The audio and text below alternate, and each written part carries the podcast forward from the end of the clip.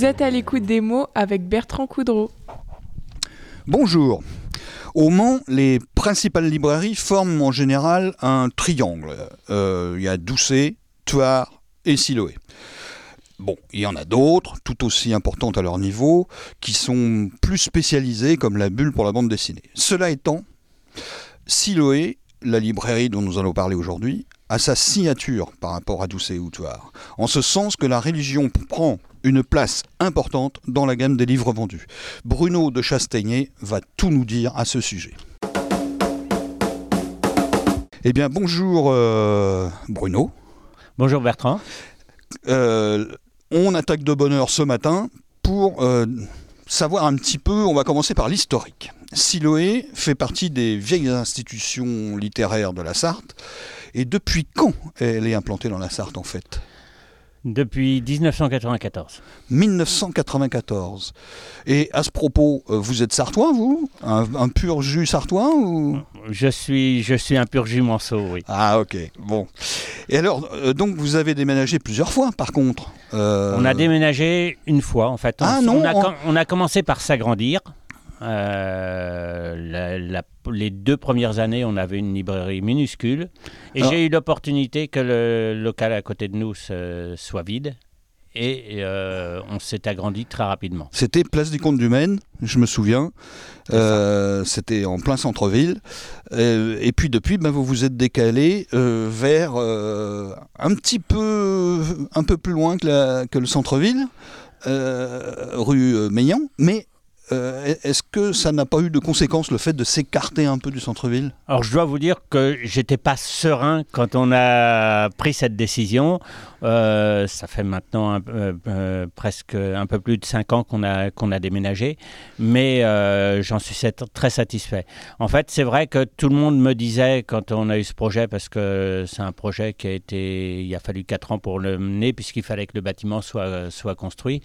on a on a eu vraiment. Euh, j'ai dû prendre quelques cheveux blancs à ce moment-là. Quoi, ah oui, parce, que, c'est pas évident quand on vient, quand on vient chez vous. Hein, ouais. mais, mais en fait, euh, c'est génial. C'est génial. J'ai gagné beaucoup de, beaucoup de clients, de la clientèle du, du quartier. Euh, qui vient vraiment là pour la littérature, et puis ma clientèle spécialisée qui fréquente la maison diocésaine, et donc voilà, on avait, je suis sur place. On a oublié de préciser, oui, que vous faites partie de la maison diocésaine. Il y a la radio RCF qui est euh, là-haut, au-dessus, et puis ben, il y a euh, maintenant une résidence senior aussi à côté. Voilà, et puis il y a tous les services diocésains donc dans la maison, mais je suis indépendant. Ça, mon indépendance, même avec ce déménagement, je tenais à la garder, et, et c'est le maître mot de la librairie euh, vous auriez pu, en fait, comme, euh, comme chaque passionné de livres, ouvrir une librairie comme tout le monde, en fait. Mais je suppose que si vous avez opté pour la formule Siloé, euh, enfin moi je l'appelle comme ça, c'est parce que vous avez la foi, je suppose. Si vous me dites le contraire, je vais avoir du mal à vous croire. Alors il y a ça, effectivement, je travaillais dans l'édition dans l'édition religieuse. ah bah oui. Avant d'être libraire. donc c'est vraiment. Et, et j'étais représentant. Et puis un jour, je vais à Laval voir le un peu la maison mère de Siloé, la grosse librairie de Laval, et Michel Thierry, le, patron, passe dans le rayon, j'étais avec son chef de rayon, et euh, dit, c'est vous qui habitez au Mans, euh, je vais vous voir dans un quart d'heure dans ma librairie, dans, mon bureau. Ah, c'est comme ça que ça a démarré. Et euh, le, je, dis au chef de rayon, mais il se passe quoi? Il me dit, ben, en général, c'est pas bon signe. Quand il veut voir un représentant, c'est qu'il y a un problème avec la maison d'édition. Donc, bon courage. je monte et puis il me dit Mais vous habitez au Mans? Mais vous attendez quoi pour ouvrir une librairie? La librairie euh, Jolivet va fermer et il va plus y avoir de librairie religieuse. C'est quand même inadmissible. Faites ce qu'il faut. Ah oui, il y avait la librairie Jolivet avant vous. Oui, c'est ça. Et donc il a pris sa retraite. ça faisait longtemps aussi qu'il était là, lui. Ah bah, il avait 70 ans, quelque chose comme ça. Ah donc, euh, donc, il a pris sa retraite. Et il n'y avait pas de repreneur. C'était tout petit et c'était vraiment impossible de, reprendre. Quoi, hein. donc, donc il fallait trouver un lieu. D'un local. Et puis, euh, moi, j'étais jeune, j'étais. Euh, ma femme attendait son troisième enfant. On était en cours de déménagement où, on avait acheté une ruine à prix chétif. Donc, voilà. Euh, j'étais étranglé, il n'était pas question pour moi d'ouvrir une librairie. Et je, je dis ça, je dis ça donc à Michel Thierry. Il me dit mais euh, l'argent ça se trouve. C'est un peu facile à dire. Il me dit vous connaîtriez pas des gens qui seraient prêts à soutenir une librairie religieuse? Et je lui dis mais si je sais que les patrons chrétiens s'intéressent à la question, ben alors vous connaissez quelqu'un? Oh, Je lui dis oui, je, de nom je connais un peu Monsieur Le Lièvre. Eh ben on va l'appeler. C'est vrai qu'il y, a- y y des sous dans cette maison. et, et voilà comment est née la, la librairie euh, en une demi-heure dans son bureau et puis euh, un rendez-vous avec Michel Lelièvre euh, euh, dans les jours qui ont suivi. C'est incroyable, on part le matin pour aller vendre des bouquins dans des librairies, on repart le soir, on monte une librairie. C'est assez J'ai phénoménal. rencontré Monsieur Lelièvre et je suis arrivé à la maternité voir ma femme et je lui ai dit je te préviens dans trois mois j'ai changé de boulot. Elle a pris ça comment elle? Pas sereinement. Non plus. Non. Sur le coup, elle avait peut-être des doutes.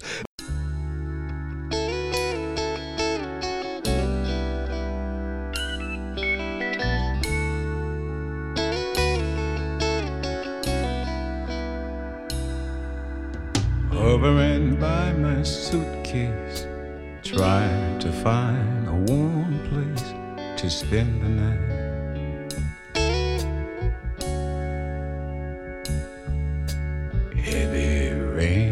Falling, seems I hear your voice calling. It's alright.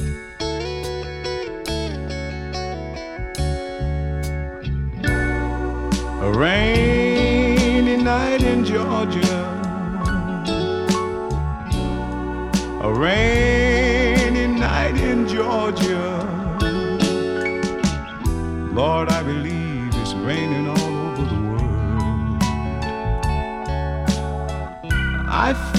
like it's raining all over the world. Neon signs are flashing taxi cabs and buses passing through the night.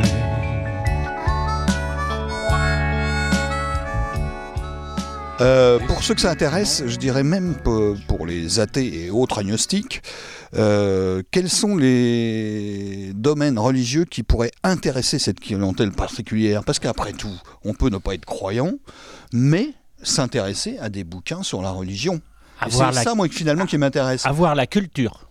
Oui, moi, c'est, voilà. ça, ça. c'est ça que je souhaite transmettre. La foi, la foi, c'est difficile à, Bah, c'est difficile à hein, transmettre, c'est- c'est très personnel. Mais la culture, pour moi, c'est quelque chose d'indispensable. Et, et ça serait dommage que, euh, que notre pays perde toute cette culture religieuse.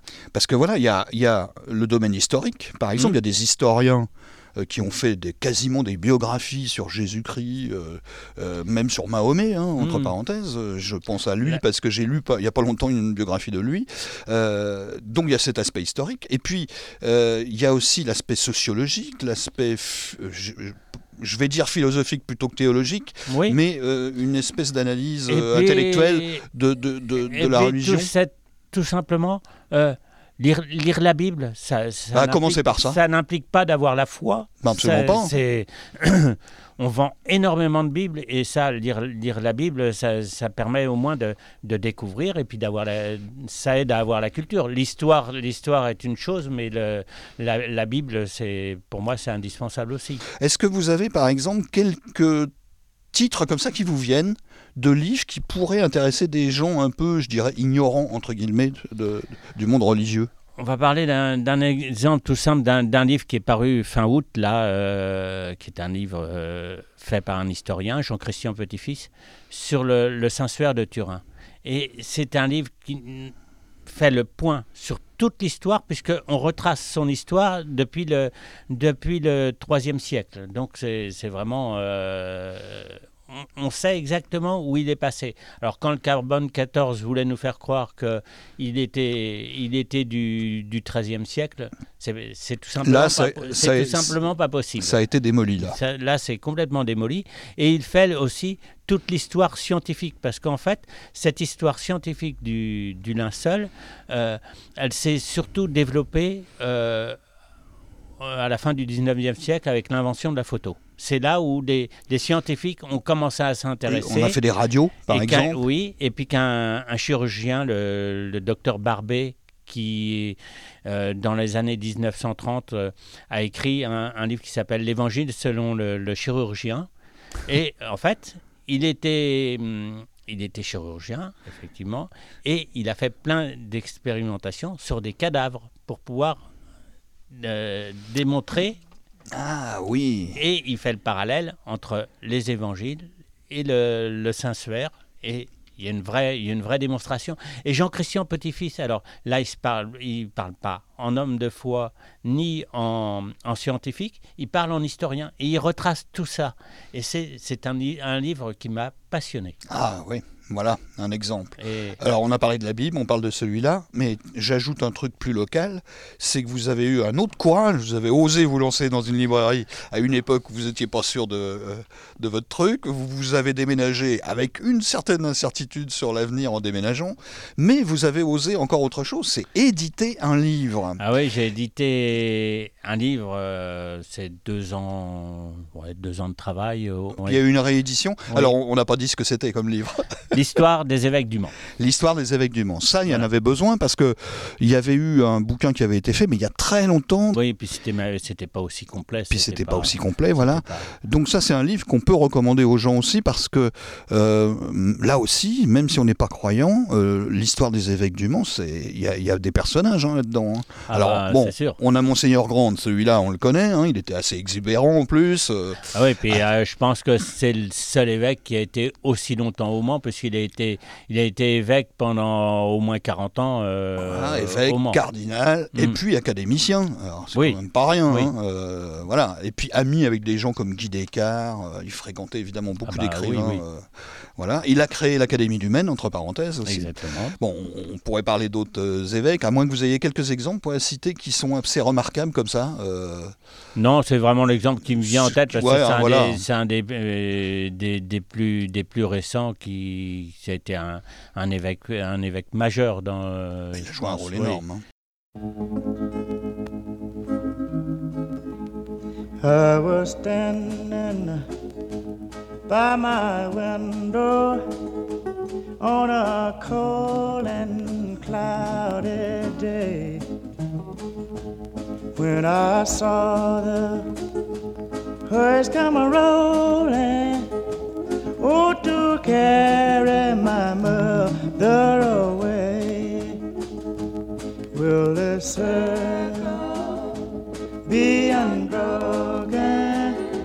by and by, Lord, by and by. There's a better home awaiting in the sky, Lord, in the sky. Oh, I told her, Undertaker, Undertaker. À l'écoute des mots sur Radio Alpa 107.3 FM Le Mans et radioalpa.com. Euh, alors, il est important aussi de signaler euh, que de toute façon, vous êtes une librairie comme une autre. Par ailleurs, et qu'on trouve chez vous ce qu'on trouve ailleurs. Euh, en revanche, est-ce que vous avez des choix particuliers ou des tendances qui vous appartiennent, ou encore, euh, je dirais, des, des comment dire, euh, des choix selon vos propres goûts? Parce Alors, que dans la littérature façon, je générale, pense- vous avez Je pense que tout, tout libraire fait, fait ses choix. D'abord, on peut pas, part d'être une grosse librairie comme Tuard ou Doucet. Voilà, c'est pour ça que je pose cette question. peut- Vous êtes obligé de pas- faire des On choix. peut pas tout avoir, c'est pas possible. Donc, on fait des choix en roman. On fait, moi, je fais quelques choix en histoire parce que c'est quelque chose qui m'intéresse. Qui- qui vous passionne aussi. particulièrement. Euh, par exemple, en polar, je suis, j'ai j'ai quasiment rien parce que je ne, je ne connais pas. D'abord, Euh, je lis pas de polar et je je sais pas si j'en ai la clientèle quoi. C'est pas C'est pas certain. est-ce qu'il y aurait des gens pour venir en acheter Voilà. C'est vrai que ça marche bien le polar. hein, Peut-être, euh, mais c'est vrai que c'est euh, quelque ouais. chose que Voilà, la science-fiction, par exemple, des choses comme ça, j'imagine que c'est moins contre, présent. c'est vrai que j'ai j'ai un, un bon rayon jeunesse et que c'est un rayon qui va probablement euh, s'étoffer un peu avec la, la disparition de la librairie Récréa Livre. Ah, ça, c'est un aspect, effectivement. euh, Ah, puis c'est pour moi, c'était une grande, une grande tristesse parce qu'une librairie qui meurt, c'est c'est c'est toujours dramatique pour, euh, pour une ville. Quoi. Oui, surtout dans ce domaine-là. Parce que Récréa Livre, ça marchait très bien, Mm. euh, très longtemps. Moi, ma femme, euh, qui est enseignante, elle y allait souvent, évidemment. hein. Euh, C'était un, un de ces lieux où les enseignants traînaient toujours leur, leur Bah oui, savate, oui. si j'ose dire. Mm. Euh, et j'ai vu d'ailleurs, en parlant de ça, en passant tout à l'heure dans vos rayons, que vous avez la Bible en manga. C'est- Ah ça bah, faut le faire quand il, même. hein. Il commence à y avoir pas, euh, quelques mangas religieux, des mangas sur, les, sur des vies de, de saints. Et puis euh, la Bible en manga, il y, en a- il y en a, il y en a plusieurs. Ah, il y en a plusieurs, j'en ai vu une, moi Il y là. en a une en un, en un gros tome qui, a été, qui est un, vraiment un vrai manga japonais, mais qui a été traduit euh, par un prêtre coréen qui est, qui est en Sarthe. Et, et puis, euh, il y en a une autre en, en sept volumes. Et Sept qui est- volumes Oui, ça fait un très beau coffret. Et, euh, et Non, mais il y a des jeunes que ça peut intéresser, ça. ça Ah, bah, qui sont des amoureux de manga. qu'on- C'est original, c'est autre qu'on chose. vend- Qu'on vend beaucoup. hein. Ouais, ouais, ça marche bien. Ouais. Et euh, outre la librairie, alors que vous vendez de... bah, En général, maintenant, les libraires vendent tous autre chose que des livres. Ah ben alors, Alors nous, vous- nous, effectivement, bah, notre spécialité, comme c'est le religieux, ben, on vend euh, une foule d'articles religieux, de- d'icônes, de, statuettes, de... et puis on fait quelques produits monastiques avec euh, des confitures d'abbaye, euh, euh, Je de, vois de la, de la liqueur, chartreuse. La chartreuse, euh, je vois ça là sur un- une ça. étagère. Là, ouais. Oui, c'est- Ça, évidemment, c'est incontournable. Mm. Et Voilà. Donc, euh, oui, c'est ça. En général, euh, vous faites comme toutes les librairies, sauf que ben, vous êtes une librairie spécialisée, obligatoirement, ça se voit. Oui, Ça se voit. oui, c'est assez visible. Oui, puis je, je, c'est complètement assumé. C'est voilà. Oui, ah bah, bien sûr, heureusement encore. Mm. Et euh, euh, après, c'est l'avenir. Alors, l'avenir, comment vous le voyez, l'avenir? Est-ce Ah, que vous avez des projets Pour l'instant, Par exemple, pour non. l'instant, Mm. j'en, euh, j'en sais rien au niveau de, au niveau de l'avenir. J'espère évidemment que, que Siloé perdurera, mais je me fais pas trop d'inquiétude étant maintenant dans, dans, la, dans la maison diocésaine. euh, forcément, il y aura une Le jour où vous une- partez à la il y aura retraite, solution. euh, Il y aura voilà. sûrement un repreneur sans mais trop de suis problèmes. pas, j'ai pas, je suis encore loin de l'âge. hein. on a encore le temps. on a encore le temps. Alors, on va quand même parler. Je, je serais, je serais pas comme Samuel qui, qui euh, a fait, ou fête ou a fêté ses, ses 40 ans de librairie. euh, je crois qu'il fait son 39e salon du livre. C'est incroyable. hein. C'est Incroyable. année. Alors j'ai fait une émission euh, avec lui sur, euh, sur euh, Radio Alpa, donc c'est vrai que c'est assez passionnant son parcours aussi. Lui, hein. Mm. Il est parti vraiment avec pas grand chose, mais vraiment pas grand chose. Et aujourd'hui c'est la première librairie de BD de France. Il, il fallait oser, il fallait. Ah il a eu du culot, hein. mais c'est ça qui le caractérise. C'est pour ça que ça marche. Ses parents ne devaient pas être très sereins quand même. non plus, là non plus, ouais, euh, ouais. Je connaissais bien, bien son papa qui était client, client chez moi et euh, c'était. Non, non, il a une- c'est une belle réussite. hein. C'est même à Paris, euh, les, les- les librairies de BD n'ont pas cette dimension-là. Ah, c'est une des plus belles. euh, moi, Ouais. dans ce que j'entends dire des éditeurs, euh, librairie de BD d'Europe. Ouais, carrément d'Europe. Ouais. Déjà, lui, plus modeste, il m'avait dit dans l'émission je, je suis probablement la plus grande librairie de BD de France. Mais Oui, euh, à vous, vous dites Ouais, d'Europe. ah oui, oui. Bon, bah, du coup, on lui fait un peu de pub en passant. hein. On est là pour Siloé, mais bon. Une solidarité entre libraires. Bah voilà, ouais. Ouais, j'ai bien vu hein, quand, quand vous vous entendez bien entre vous. Euh, eh ben, on va quand même parler pour finir du salon Faites Lire, parce que là, c'est euh, la semaine prochaine. Et donc, euh, alors, qui va venir cette année vous voir? Alors, on a, deux, grosses locomotives euh, en littérature, puisqu'on aura Mélissa d'Acosta le, dimanche, qui sort un nouveau roman chez Albin Michel qui sera tout frais sorti. Et puis, on aura aussi euh, Emma Becker. Ah, Emma Becker. Donc, euh, donc ça, c'est vraiment euh, Emma Becker qui a sorti un, un nouveau roman au fin août là qui s'appelle L'inconduite. L'inconduite. Oui, Voilà. j'ai entendu parler de ça. Donc, donc euh, oui, un, un beau plateau. Alors effectivement, on a toute une partie, nous, euh, euh, littérature feel good des auteurs féminines qui, qui ont leur clientèle exclusivement féminine. Mais l'année dernière, c'était très sympathique et ça avait, ça avait très bien marché. J'espère qu'on va Ah, aussi, donc, il y a beaucoup aussi- de femmes alors. aussi renouveler, renouveler l'expérience. C'est une quoi. majorité féminine euh Ah, dans, dans les auteurs que je reçois, euh, oui, quasiment. À part, à part quelques premiers romans euh, masculins. Mais autrement. euh, c'est- premier roman, ça c'est intéressant. Oui, parce que ah ben, de toute façon, ça, c'est quelque chose. Le, le Salon du Mans tient toujours à avoir des, des nouveaux romanciers parce que bah, il faut penser à l'avenir. Non, puis c'est Mm. c'est important pour Et les gens, de- pour les visiteurs, et de puis- découvrir de nouveaux auteurs. Et puis donner, donner la chance aux nouveaux auteurs de, Voilà, de ça, se, c'est de très important. Ça, pour moi, c'est quelque chose de, de Il n'y très ait pas important. que des vedettes. Et puis, on aura une grande star Ah ah, on se l'était le, réservé di- pour la le fin. dimanche, Patrick Sébastien. Ah Patrick Sébastien, voyez-vous ça Sébastien, Voilà. Ah, il a écrit ses mémoires. il- Ah, il a écrit plusieurs livres, oui, sur, euh, Sur sa lui, vie en oui, général. oui. ouais. Oh bah ça, ça va attirer du monde, ça. Ça va attirer du monde. Ça devrait. hein. Voilà. Voilà. Et puis en jeunesse, euh, en jeunesse, on a un beau plateau jeunesse aussi, et euh, on aura ben, un auteur, un auteur sartois que- qui est déjà venu, euh, Loïc Deborgne, qui est de la Ferté-Bernard, qui écrit des, des romans pour, pour ados. Et puis euh, Charlotte Grossetête. Euh, Charlotte Grossetête, c'est un auteur phare de chez Fleurus et chez MAM. Euh, elle a dû écrire pas loin de 200, de 200 livres. Ah, c'est tout. Oui. C'est tout. Mais elle n'a pas la grosse tête. Ah, pas du tout. Quelqu'un Elle porte très- le nom, mais c'est tout. très sympathique et une mère de famille qui passe son temps à écrire. Et comme elle dit, j'ai qu'un rêve, c'est qu'une fée vienne me, me dire que les journées font 48 heures maintenant. Ça me rappelle Marcel Pagnol qui disait J'aime beaucoup la Sarthe, mais il faudrait que le mois de mai dure toute l'année. C'est ça. c'est un peu la même chose. Et donc, alors il y a autre chose à signaler, non? On a fait à peu près le tour? non, on a fait à peu près le tour, je crois que. Alors vous Voilà. êtes au même emplacement que l'an dernier pour ceux qui sont déjà venus à peu près au même endroit? Oui, euh, donc euh, au Jacobin. Ouais, la plage des Jacobins. Dans, dans le Grand Barnum. Et Place de la République dans le Barnum Jeunesse. Et place. Ah, vous avez en fait deux endroits. Deux endroits. Ah, ça, je depuis, savais pas. Depuis l'année dernière, c'est. Ah, j'avais pas fait le attention l'an salon dernier. est réparti en deux endroits.